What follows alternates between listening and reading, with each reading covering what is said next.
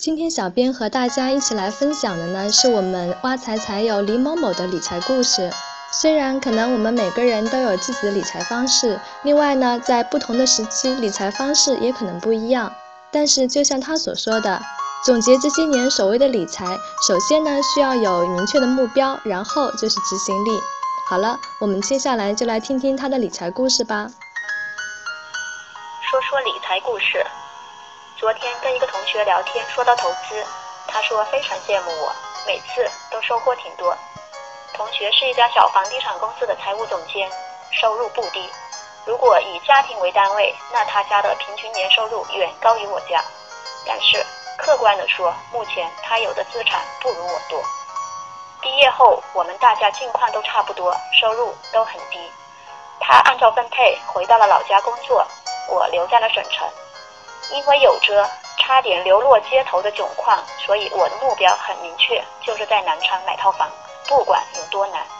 九八年，当我知道厂里有集资房的时候，马上报名。虽然当时我手上只有七千块，第一套房总价四点五万，大家都会说四点五万算什么呢？挺少的钱啊。可是当时我们的工资一个月只有四五百块，那时候他的工资应该也不高，但是他能够住在家里。居安遍布思危。零四年，为了改善居住条件，能让孩子在更好的环境下成长，我又在老公的极力反对下举债买了第二套房，九十二平方的两居室，总价二十四万多点，首付六万多，贷款十七万。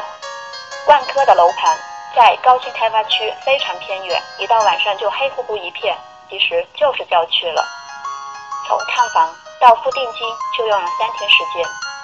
交房后简单装修花了四万多点，到物业交管理费的时候，得知那的房子可以出租，租金比市区的不相上下，马上跟物业签订代租协议，几天后便签订了租赁合同，一千六一个月，收了两年多租金，在零九年四月份以四十八万的价格卖出了这套房，而同学他那时候跟着他姑姐投资煤矿十多万，赔了个精光。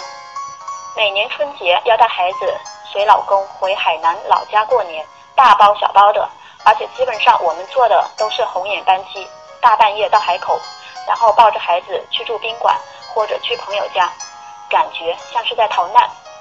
在出租车上掠过一个房子广告牌，一下子就记住了这个楼盘名字，因为跟我万科的楼盘名字相似。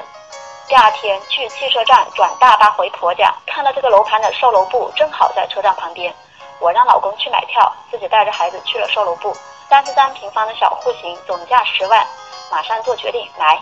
春节后便拖着老公来交钱，签合同，首付五万，贷款五万，五年还清。现在这个房子也是交给物业代租，月租大约一千多点，目前市价二十五万元左右。零九年在卖出万科的房子后，考虑到孩子读书，七月份又买了现在的住房。位置在老房子附近，面积一百二十二平方，总价七十二万，贷款四十三点三万，二十年还清，月还款大约两千八。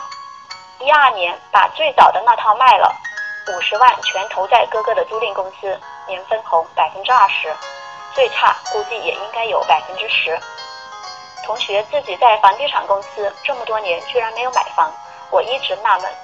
一三年，他终于买了，买在了最高点。我嘲笑他：“你是个反风向标，当你买房，房价该跌了。”他也自嘲：“买啥跌啥，投啥赔啥。”回首这些年的所谓理财，总结一下：首先需要明确的目标，然后是执行力，听取一些比你更成功的人的意见，当然还需要一点运气。